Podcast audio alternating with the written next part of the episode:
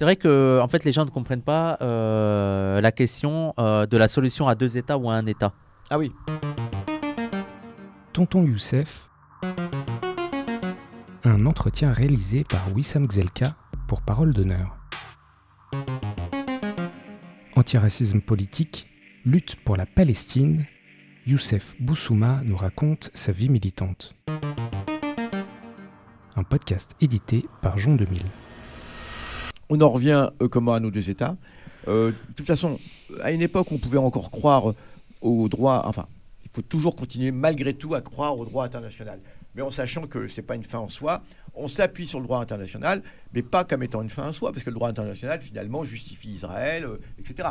Mais on s'appuie sur le droit international pour aller plus loin. Ouais. Hein, c'est ça la tactique. Ça peut être l'une des armes à utiliser. Voilà, euh. c'est l'une des armes, euh, le- le- parce que le droit que, que nous on soutient, c'est d'abord le, le droit des peuples. Le droit des peuples à disposer d'eux-mêmes, c'est la, le, le- disons le, euh, la, la règle, la morale qui, le droit des peuples à disposer d'eux-mêmes. On ne peut pas, on ne peut pas persécuter un peuple. Euh, qui est chez lui, évidemment, pas un peuple qui est chez les autres, parce que sinon on va nous dire que finalement les sionistes, c'est le droit des peuples à disposer d'eux-mêmes. Ouais, ouais. Euh, ce que disent certains d'ailleurs. Ils nous Ouais, t'as toute une lutte comme les ça. Juifs n'auraient pas le droit de faire un État. Ben, moi, Les je- Israéliens, ils ont fait leur lutte décoloniale. C'était une lutte indépendantiste Ah, et bah, décoloniale. Eh ben, vous savez que c'est comme ça qu'officiellement on appelle ça la lutte d'indépendance israélienne. Et le problème, c'est que cette expression est, re- est reprise par tous les régimes euh, pourris impérialistes dans le monde. On vous parle de la, de la, de la lutte d'indépendance israélienne. C'est-à-dire que euh, la- quand, les, quand les Israéliens euh, comment, virent les Palestiniens, c'est considéré comme, en- comme étant la lutte d'indépendance. Oui, parce qu'ils se sont opposés aux Anglais entre, euh, pendant trois, euh, quatre petites années, hein, entre 44, on va dire, et 1948, quand les Anglais déménagent de Palestine, pendant quatre ans. Mais c'était vraiment, euh, franchement, c'était soft. C'était une guerre de très basse intensité, mais bien sûr. une Ah, guerre- mais les mots mais comme les Israéliens ont absolument besoin de, de se valoriser aussi dans leur récit national, on va dire bah on a combattu, on a combattu les Anglais, c'est une lutte héroïque et tout et tout. Ah bon, il y a eu combien de morts? Il y a eu 15 morts quand même. hein. Bon, non mais je plaisante, mais en gros c'était vraiment mais très Mm. peu. Alors ces deux États, de toute façon, ne sont plus possibles, puisque Israël a tout Alors, excuse-moi, mais ça voudrait dire aussi que les États-Unis, c'était aussi une guerre d'indépendance alors. Mais bien sûr, bah, c'est comme Voilà. ça que c'est appelé aussi Voilà. d'ailleurs. On, peut faire le parallèle. euh, On s'en fout des Indiens qui ont été exterminés, Ah, des natifs américains. Pareil Mais- par les Palestiniens. C'était une lutte d'indépendance. Mais, mais non seulement c'est une indépendance, mais elle est commémorée dans le monde entier et tout le monde félicite les États-Unis sans aucun problème. Alors c'est intéressant de prendre ce que tu dis. Il faudrait aussi qu'on ait le temps hein, de faire ça un jour, mais un jour on prendra ces trois pays États-Unis, Afrique du Sud et Israël, parce que c'est vraiment extrêmement proche. Dans Et ces Australie? trois pays. Alors Australie aussi, tu as tout à fait raison, Australie aussi. Dans ces quatre pays, Australie, euh, Nouvelle-Zélande, dans ces quatre pays, ces quatre pays d'abord étaient peuplés, hein, ce n'étaient pas des déserts, quand bien même ça aurait été des déserts, hein, euh, c'est jamais, il n'y a aucune terre vraiment désertique sur Terre, enfin, il y a très peu. Mais ces quatre pays étaient absolument peuplés, bien évidemment. On considérait que c'était des déserts euh, pour trois d'entre eux, euh, euh, Australie, États-Unis, comme en Nouvelle-Zélande et Afrique du Sud. Et, et et Palestine par la suite, parce qu'ils n'étaient pas peuplés d'occidentaux. Ouais. Dès l'instant où une terre n'est pas peuplée d'occidentaux, on considère qu'elle est vacante. C'est ça Ouais. il- la règle. Avec hein. leur code à eux. Avec, Voilà, euh, voilà. Et euh, pareil pour l'occupation de la terre. Dès l'instant où une terre n'est pas cultivée euh, de la même façon qu'en Europe, et là je fais référence à des, à des situations de- d'éleveurs, hein, euh, on a des situations d'éleveurs, de, semi-nomadisme, etc., etc. En tout cas, quand la terre n'est pas mise en valeur hein, euh, d'une façon occidentale, euh, on considère que cette terre est vacante, cette terre Mm. est libre. Mm. Hein, C'est-à-dire que euh, tout- on a beau leur expliquer que non, c'est- des modes de- euh, c'est des modes d'occupation de la terre qui sont particuliers. Il y a, il y a de l'élevage extensif, a tout ça. Non, non, non. On considère que la terre est vacante. Et c'est ce qui va se passer euh, avec euh, avec euh, les Indiens, hein, euh, euh, avec avec euh, les, les, les, Australiens, enfin les vrais les vrais Australiens, hein, les hein, les, abo- les aborigènes. euh, comment euh, c'est ce qui va se passer aussi avec les populations euh, d'Afrique d'Afrique du Sud. euh, comment et bien sûr en Palestine.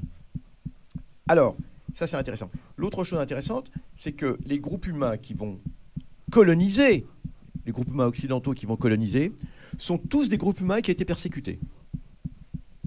D'accord. Bien sûr. Euh, ce sont des pèlerins, les pèlerins du Mayflower aux États-Unis. euh, Il y a les Irlandais.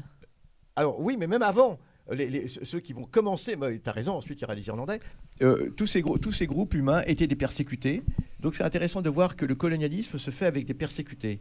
C'est- C'est-à-dire que ce qui se passe en Palestine n'est pas, n'est- n'est- n'est pas, n'est pas unique. Euh, les le groupe humain qui va, qui va coloniser les États-Unis hein, eh bien, étaient, étaient des gens qui étaient persécutés aux raisons de leur, leur religion, les puritains, ce qu'on appelle les puritains, Mhm. hein, et, qui, dé- et qui décident de partir aux États-Unis pour vivre vraiment leur religion, etc. etc., etc.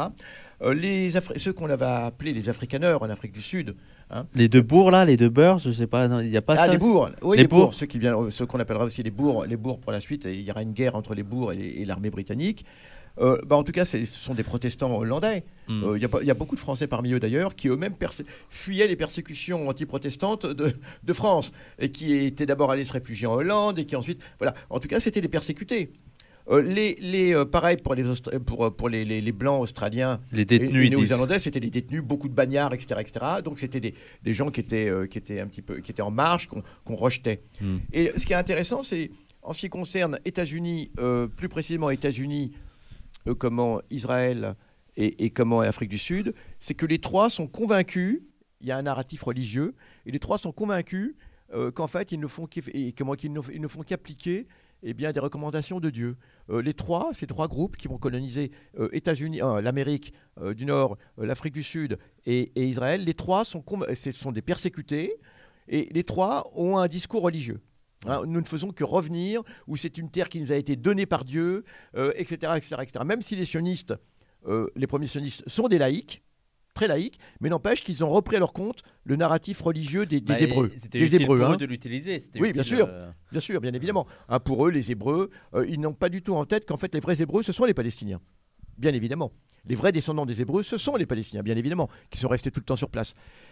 Alors, euh, oui, alors moi je, je fais une différence entre, entre les puritains et les Quakers. hein, mais bon, euh, euh, enfin. Euh, D'ailleurs, les Quakers actuellement, il faut le savoir, sont très pro-palestiniens. Mais les. Quakers, c'est pas ceux qui étaient anti-esclavage? Non, oui, oui, oui, oui, voilà. bien sûr, bien Ouais. sûr, bien sûr. Euh, alors que les puritains, euh, les puritains vont avoir un rôle terrible dans l'extermination des Indiens. Ouais. Euh, les puritains, ce qui arrive, c'est les Quakers ensuite, euh, c'est après. Mais les puritains, euh, vous, connaissez, vous connaissez l'histoire. hein, lorsque les puritains arrivent aux États-Unis, ils sont, on l'avait pas dit ça, cette histoire? Les puritains sont convaincus que les que les Indiens, c'est la douzième tribu hébreu, vont parler aux Indiens avec les langues de l'Antiquité. Donc en hébreu évidemment, mais ensuite en acadien, en araméen, dans toutes les langues, ils connaissaient les langues de l'Antiquité, etc. Et les Indiens comprennent toujours pas, évidemment, évidemment. hein. Les Indiens comprennent pas l'hébreu, comprennent pas la- l'acadien, la- la- l'araméen, le syriaque et autres. Alors il faut absolument, euh, les gens ont horreur du vide, hein, il leur faut une explication. hein. Et alors donc on va retourner les choses. On va dire en fait, ces Indiens, ce n'est pas la douzième tribu, celle de Dan, celle dont on a perdu la trace. On aurait perdu la trace de la douzième tribu, hein, euh, douzième tribu hébreu. En fait, c'est le contraire. Ce sont des démons euh, qui, en fait, ont exterminé la tribu de Dan. Ah d'accord. Donc, il est licite de les exterminer. Et c'est comme ça qu'on va justifier l'extermination des Indiens. Que ces puritains vont. C'est absolument incroyable. Hein, et le socle ultra euh, religieux des États-Unis est là. Il faut quand même le savoir. hein, il est- il est- il- ils ne s'en sont jamais départis. Voilà.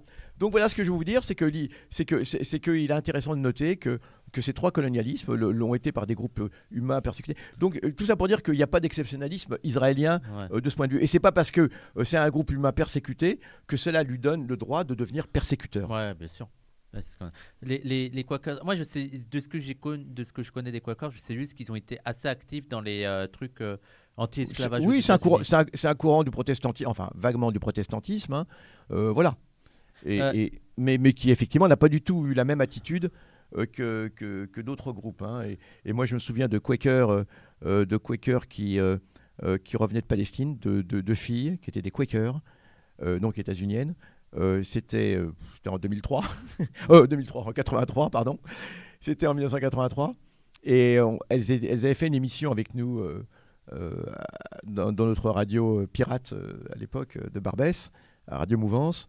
Et je me rappelle très bien parce qu'elles étaient, elles étaient terrifiées par ce qu'elles avaient vu en Palestine. Elles étaient allées comme humanitaires. Il y avait déjà des, des humanitaires. hein.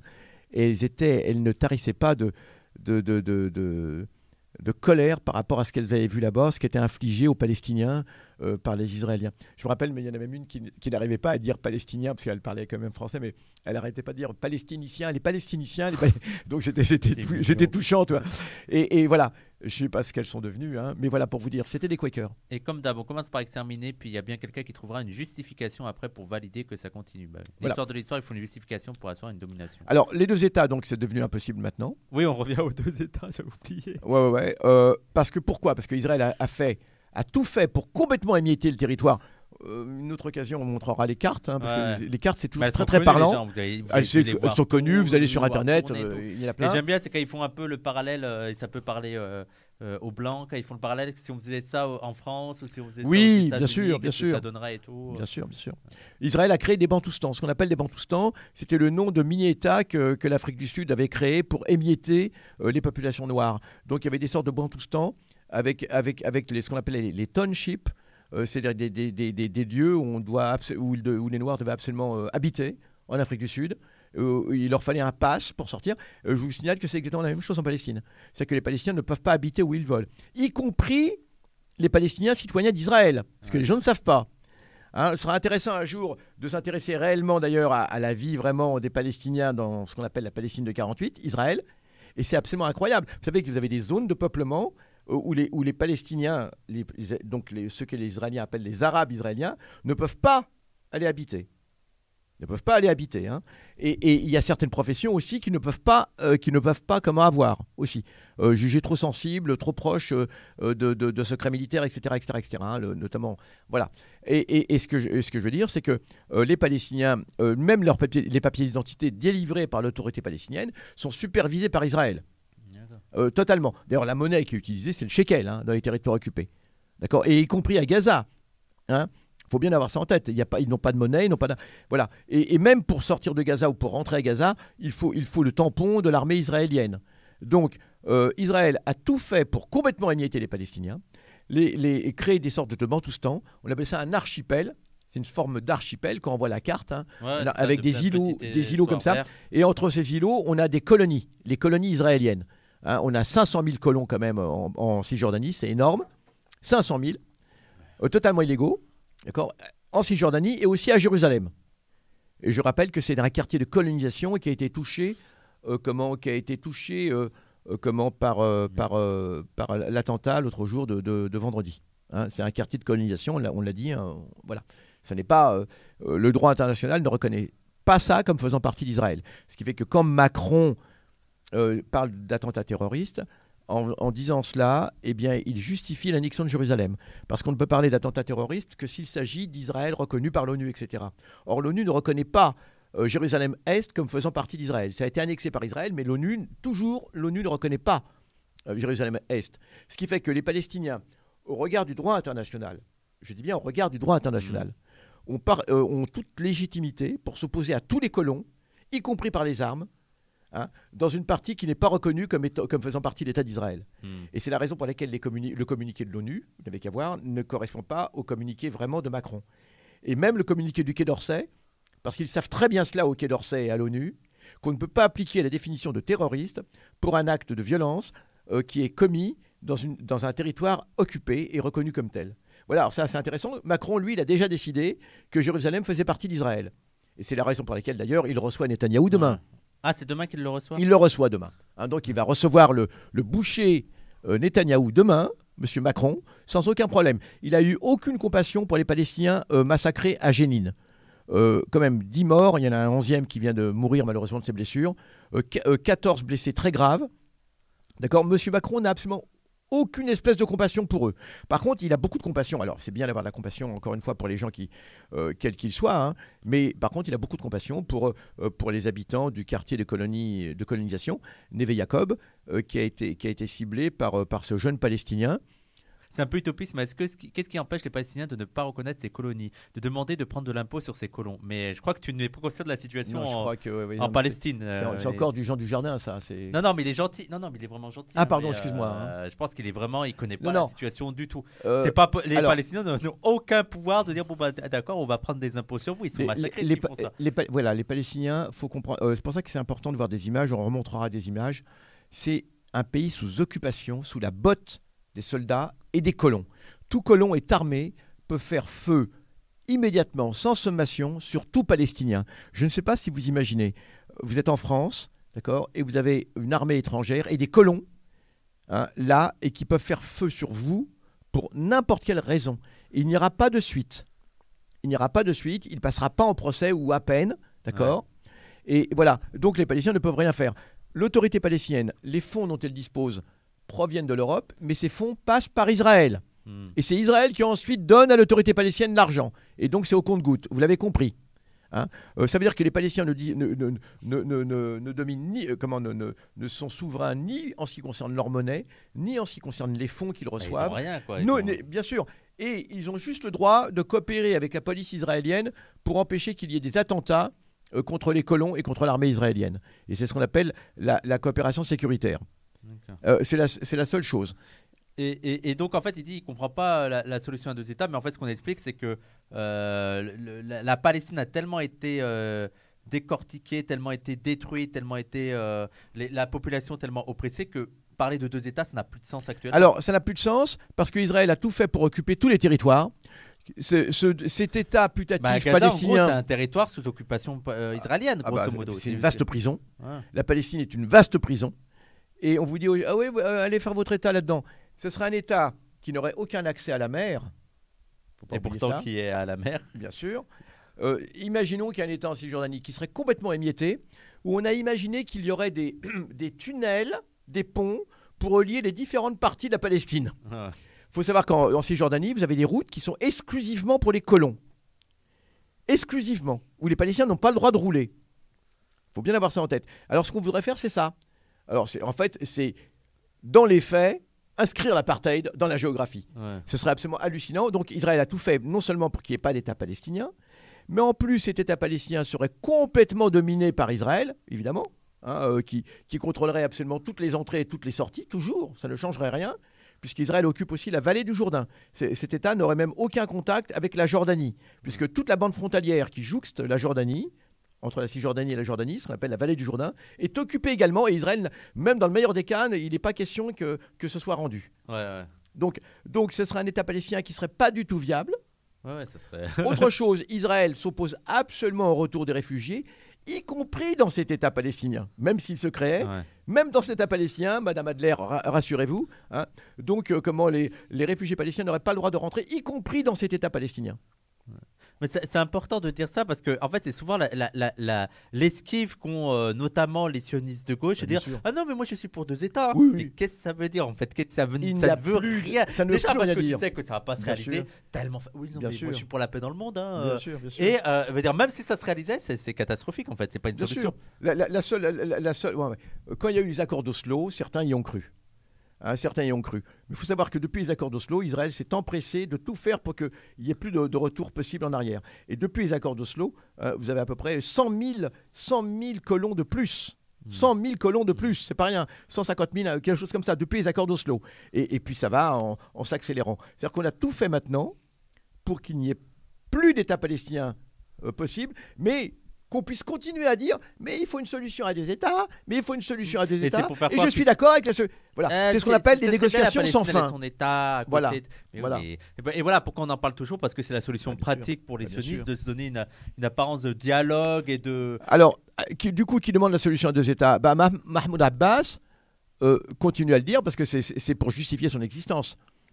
Euh, voilà, justifier son existence, mais il n'a plus aucune, faut, faut dire la vérité, il n'a plus aucune Mais tu sais, j'ai demandé en fait parce qu'il me saoule. représentativité. oui. J'ai vu euh, Emile Ackerman qui disait que euh, euh, le problème de quand on parle d'Israël, c'est que c'est des débats manichéens et tout. Et, c'est euh, en grande partie dû euh, aux mouvements pro-palestiniens qui sont Ouais, euh, ouais, ouais. euh, gangrénés par l'antisémitisme. C'est ça, c'est ça.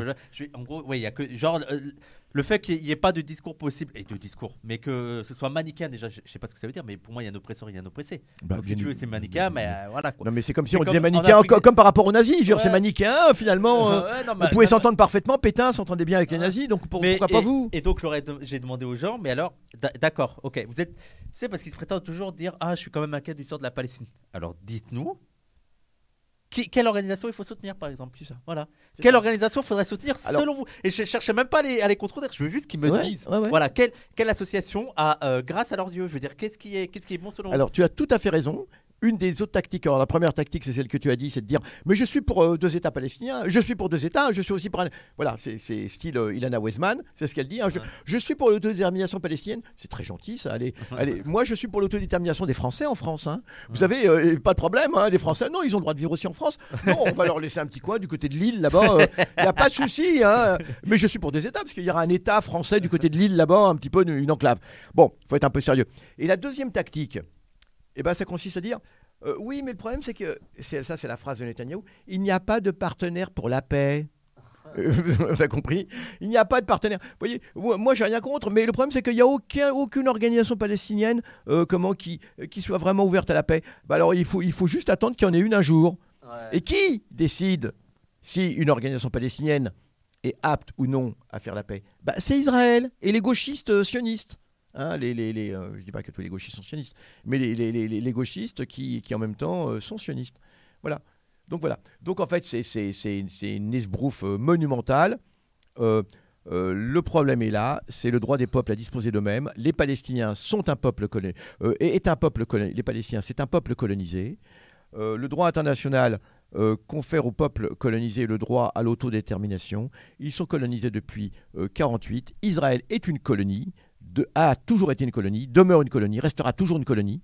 Et que la seule solution, bah, c'est celle que, préconisent euh, un certain nombre de personnes, euh, c'est un État pour tous. Un État pour tous, indépendamment euh, de l'origine. L'État unique. L'État pour tous, c'est le titre d'un bouquin à la fabrique écrit par Azan et, et, et, et donc, et Yal Sivan. Et donc, du coup, que je vous recommande, l'État pour tous. Et, voilà. Alors, c'est quoi le truc avec la demande de reconnaître le droit à Israël d'exister? Il demande quoi Une république laïque? Qui demande une république laïque? Je comprends pas. Ouais, j'ai pas Euh, compris la question. euh. Mais avec la. Mais euh, souvent, tu as des gens qui vont, oui, euh, pour, pour beaucoup de pro-palestiniens, la, la solution, ce serait la reconnaissance d'un État avec l'égalité des droits, l'égalité de. C'est ça, la- le droit au retour et l'égalité des droits. Voilà, quoi. absolument, c'est la charte. Comment c'est la serait normalement. Mais je veux dire, attendez, les gens, dites-vous que ce qui, ce qui est la demande principale, c'est un État, égalité des droits, droit au retour. Mais oui, mais oui, mais c'est c'est extraordinaire. Euh, c'est pas aussi simple. Je veux dire, Bah ah, oui. c'est manichéen quand même. hein. Bah, bien c'est un sûr. petit peu manichéen, oui, c'est manichéen. Ouais, ouais, c'est de, de- de demander la liberté, c'est quand même manichéen. Non, bah, pourquoi euh, il- est super. Yo, la- police. Mais, mais- mais moi, je, mais moi, je propose à, à Madame Adler et puis à cette dame dont tu parles de vivre simplement une journée dans la vie d'un Palestinien. hein. Une journée simplement. Pour- Peut-être qu'elles vont comprendre davantage. Vous, vous devenez fou. Euh, je crois que les Palestiniens, c'est un peuple qui a surtout une chose, c'est- c'est le soumoud, c'est la résistance intérieure. Et ça, c'est pour résister à ce qu'ils subissent, je vous le dis franchement, hein, euh, c'est quelque chose d'énorme. C'est quelque chose d'énorme. Euh, je mets au défi quiconque de vivre la vie d'un Palestinien pendant une journée et, et de rester euh, comme ils le sont zen, enfin entre guillemets zen. En tout cas, euh, voilà. C'est énorme. C'est vraiment, je vous le dis, c'est absolument énorme. C'est à, à chaque instant. À chaque instant de la vie, votre vie est complètement pourrie. Ouais. Vous ne pouvez pas faire de projet. Vous ne pouvez rien faire. Vous ne pouvez, euh, si, vous habitez à Jérusalem, vous ne pouvez même, même pas avoir construire une maison. Euh, parce que vous savez que la Cisjordanie est divisée en plus en trois zones et que deux, de ces, deux des trois zones sont en réalité contrôlées complètement par Israël. Hein, euh, donc on a les zones A, B et C, mais en vérité, euh, la zone A c'est Israël, la zone C c'est la- la- l'autorité palestinienne et la zone euh, B c'est soi-disant c'est mixte. Mais en fait c'est faux, Israël contrôle complètement la zone A comment, et, la, et, la zone B et fait des incursions régulières dans la zone C. Donc bah, on le voit tous les jours pour attaquer à Jénine, pour attaquer partout, etc. Donc voilà. La vie des Palestiniens est absolument impossible. Et celui qui aujourd'hui s'en prend aux Palestiniens, eh bien, c'est- un monstre pour moi. C'est vraiment un ça me fait monstre. penser. euh, bah, on Oui, c'est dû le faire Soumoud. plutôt De, on aurait dû le faire plutôt de mettre. Le des- Soumoud, c'est ça. Le Soumoud, c'est l'esprit de résistance.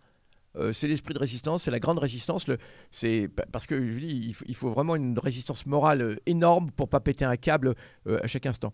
La Ouais. plupart des Européens sont aveuglés par l'opinion largement qu'Israël était un pays fragile et vulnérable. Un peu nombreux sont ceux et peu nombreux sont ceux qui savent l'appui étendu et généreux qu'ils reçoivent et que sans cet appui, l'expérience sioniste serait morte avant même d'avoir commencé. Mais aussi tout le récit de euh, les Juifs entourés d'Arabes en fait. Il y a tout ce truc là. Alors, euh, il y, a- il y a. Parce que la défense, la défense d'Israël, c'est aussi un truc raciste quoi. C'est vraiment l'idée. Ah, si on les laisse, les les Arabes sûr. vont les massacrer quoi. Il y avait une bonne image qui avait été donnée par notre ami euh, Warshawski. Alors, euh, Michel Warshawski, que je vous conseille vraiment, il a écrit pléthore de livres aussi, hein, Warshawski. Oui, oui, oui. qui est aussi un grand, un grand animateur de BDS, qui vit en Israël, hein, lui, et qui est, qui est un anticolonialiste fameux, qui est formidable, un ami, un ami personnel aussi.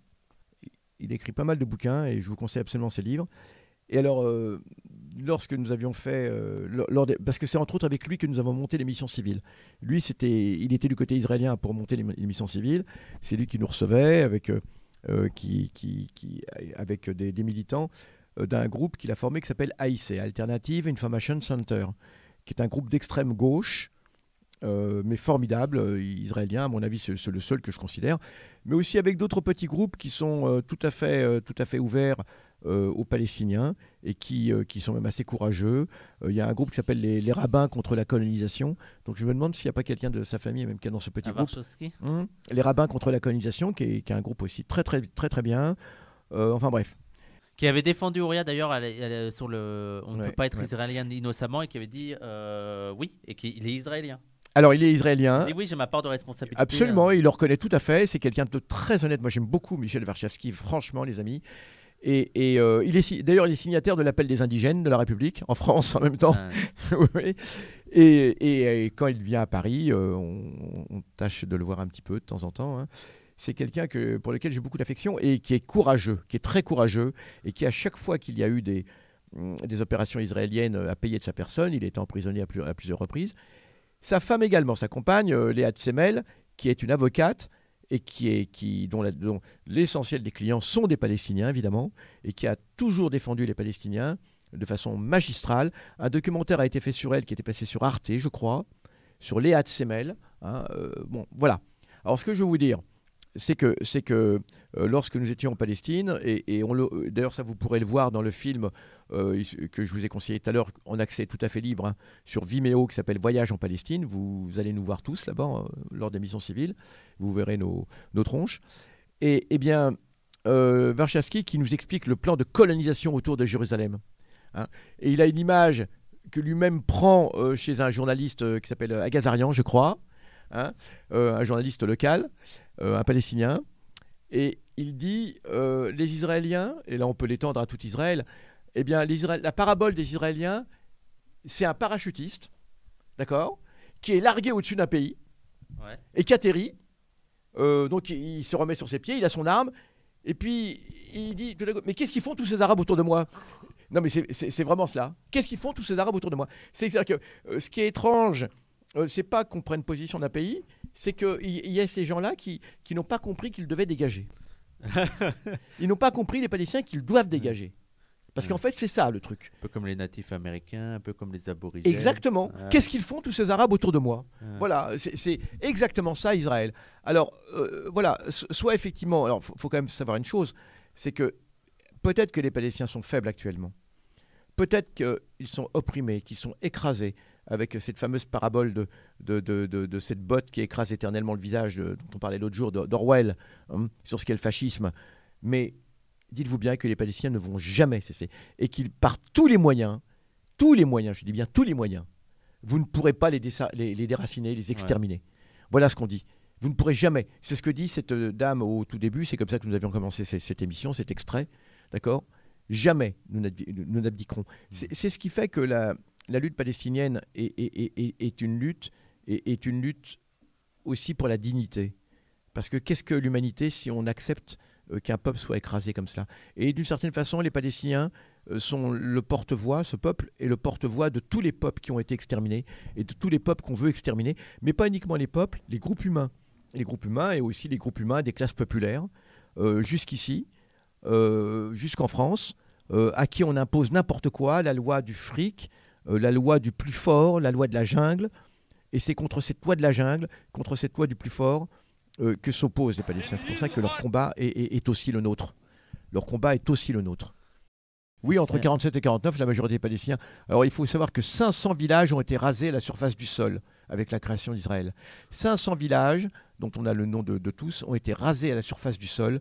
Tous les habitants ont été, ont été donc euh, expulsés et ceux qui ont réussi à s'accrocher dans quelques villages euh, subissent une vie, euh, une vie euh, impossible, une vie épouvantable. Et puis aussi les Palestiniens des villes. Oui, il y a aussi une autre chose, et pour, terminer là-dessus, qui, est, important de, qu'il est important de dire lorsque on pourra revenir dessus une autre fois, mais lorsque l'on compare le processus de, colonisation qui a eu lieu en Palestine, on assimile, on, assimile cela au progrès. Hein, et, souvent, bah, on dit bah, finalement c'est le progrès, c'est comme ça, Israël c'est le progrès, euh, c'est la modernité, et puis bah, voilà.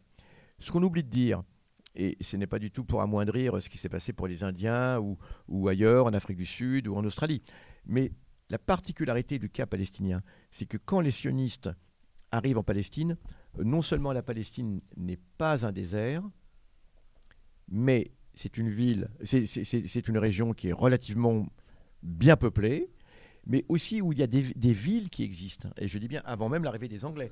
Il y a des villes qui existent, euh, il y a des activités économiques qui existent très importantes, euh, il y a des écoles, il y a des chemins de fer, je dis bien même sous l'Empire ottoman. Hein. des écoles, des chemins de fer, des gares, euh, des clubs sportifs, et tout cela bien avant. Et donc c'est quand même une particularité qui n'existait pas forcément dans les autres colonialismes, qui ne justifie pas du tout les autres colonialismes, mais en termes de classe sociale, eh bien, et si on veut être marxiste dans, dans ce cas-là, euh, lorsque les sionistes arrivent, on a une, même si la Palestine est une fraction de la Syrie, c'est la Syrie du Sud, on l'appelle la Syrie du Sud, eh bien, il y a une bourgeoisie en Palestine également, à l'époque. Il y a des classes populaires, il y a, les paysans, il y a des féodaux, il y a aussi une bourgeoisie dans les villes. Et une bourgeoisie qui, euh, qui n'a rien à envier à d'autres bourgeoisies, euh, il y a aucun... et même peut-être qui est même je ne vais pas dire plus en avance, hein, mais qui est, qui, est, qui est, relativement développée parce que la Palestine était une région où il y avait énormément de flux, de flux humains, d'activités. Euh, voilà, il y, a, des gens d'un peu du, monde entier qui se retrouvaient là. Donc, du coup, il y a, une effervescence, un, dynamisme euh, des, villes palestiniennes sur la côte à ce moment-là qui est, très important. Et donc, au moment où la bourgeoisie palestinienne, comme toute bourgeoisie dans le monde, je ne vais pas dire que c'est bien, mais c'est un fait, s'apprête à prendre les rênes du pouvoir, euh, vous voyez ce que je veux dire, et assumer les rênes de l'État, eh bien, on a des colons qui arrivent qui disent poussez-vous, c'est nous. Vous voyez ce que je veux dire C'est que la particularité, c'est que c'était un moment où, les Palestiniens s'apprêtaient à devenir, à, euh, appliquer leur souveraineté. Et, ça, c'est quelque chose avec euh, et, les Palestiniens qui étaient dotés de tous les attributs des, États euh, de toute la région. C'est ça la particularité des Palestiniens. Hein. c'est que non seulement c'est pas une terre vide, mais c'était une des terres les moins vides de la région et, qui s'apprêtait à assumer son rôle et, de, création d'un État. C'est ça qui est absolument terrible dans, dans le cas palestinien.